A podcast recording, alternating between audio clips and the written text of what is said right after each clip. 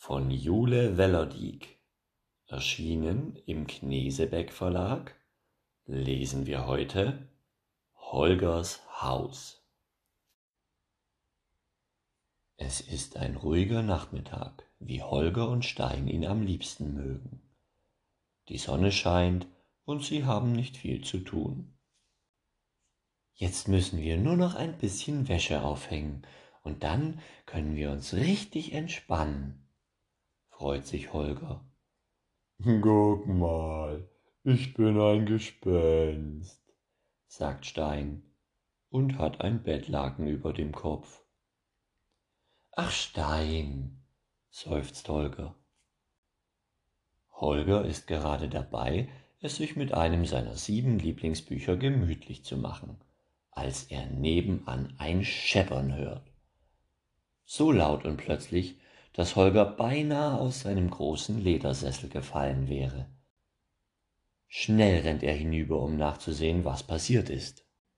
Auf dem Küchenboden sitzt Stein und schaut schuldbewusst zu Holger auf. Stein, der Boden und alle Möbel ringsherum sind mit Farbe bekleckst. Es herrscht ein riesiges Durcheinander.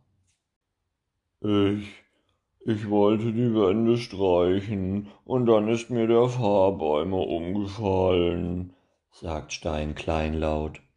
Holger ist wütend. Du Tollpatsch, immer machst du Lärm und Unordnung. Mir reicht's. Niedergeschlagen schlurft Stein nach draußen. Wo willst du denn hin? ruft Holger ihm nach, während er beginnt aufzuräumen. Aber Stein antwortet nicht.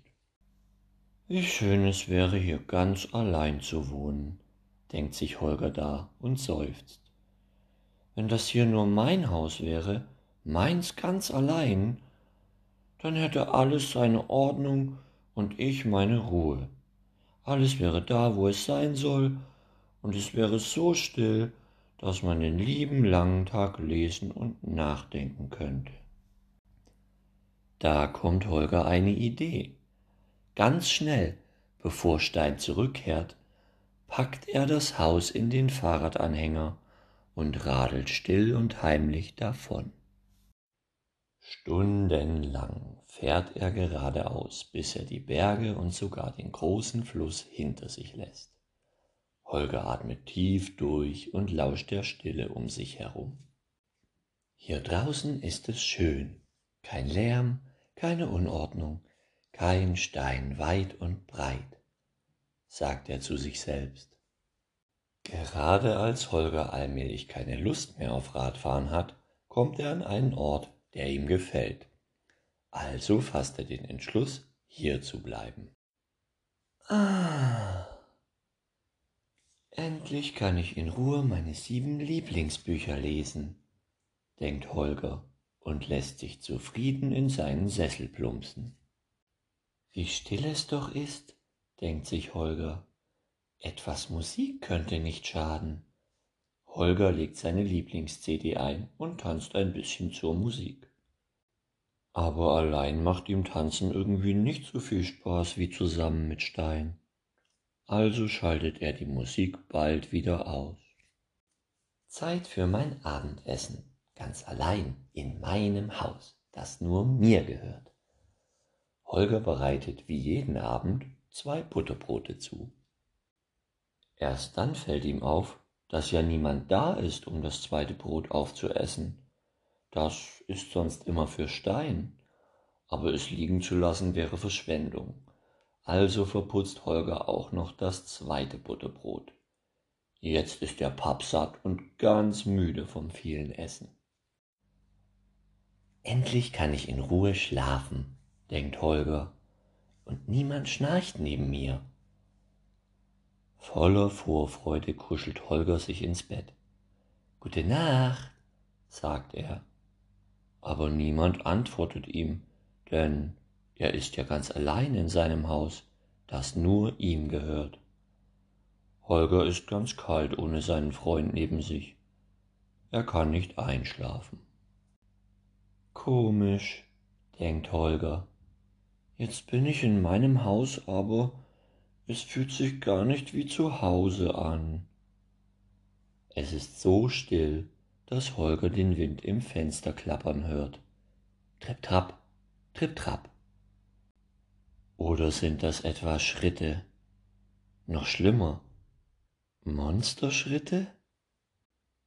Normalerweise hat Holger keine Angst vor Monstern. Er hat auch noch nie eins gesehen. Er glaubt auch nicht wirklich daran, dass es überhaupt welche gibt. Und selbst wenn, ist sonst immer Stein bei ihm, und dann stünde es zwei gegen einen.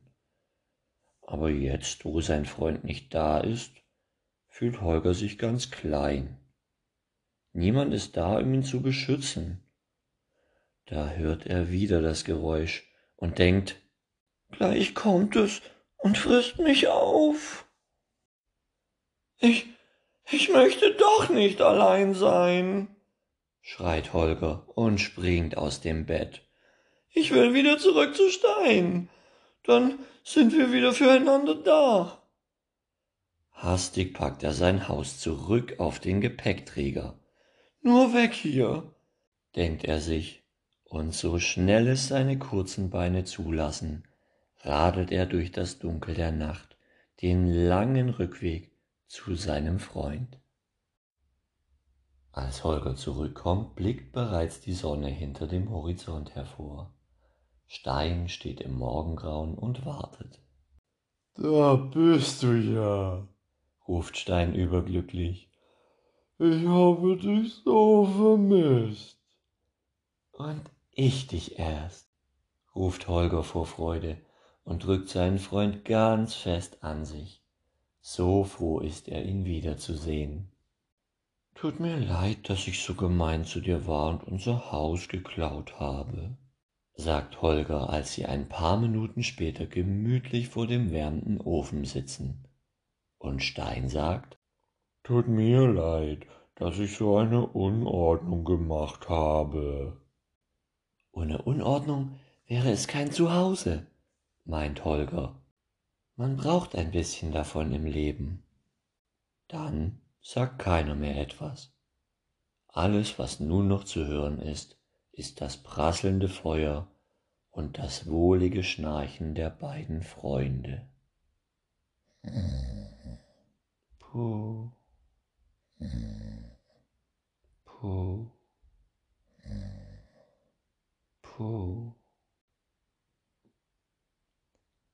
Puh. Ende.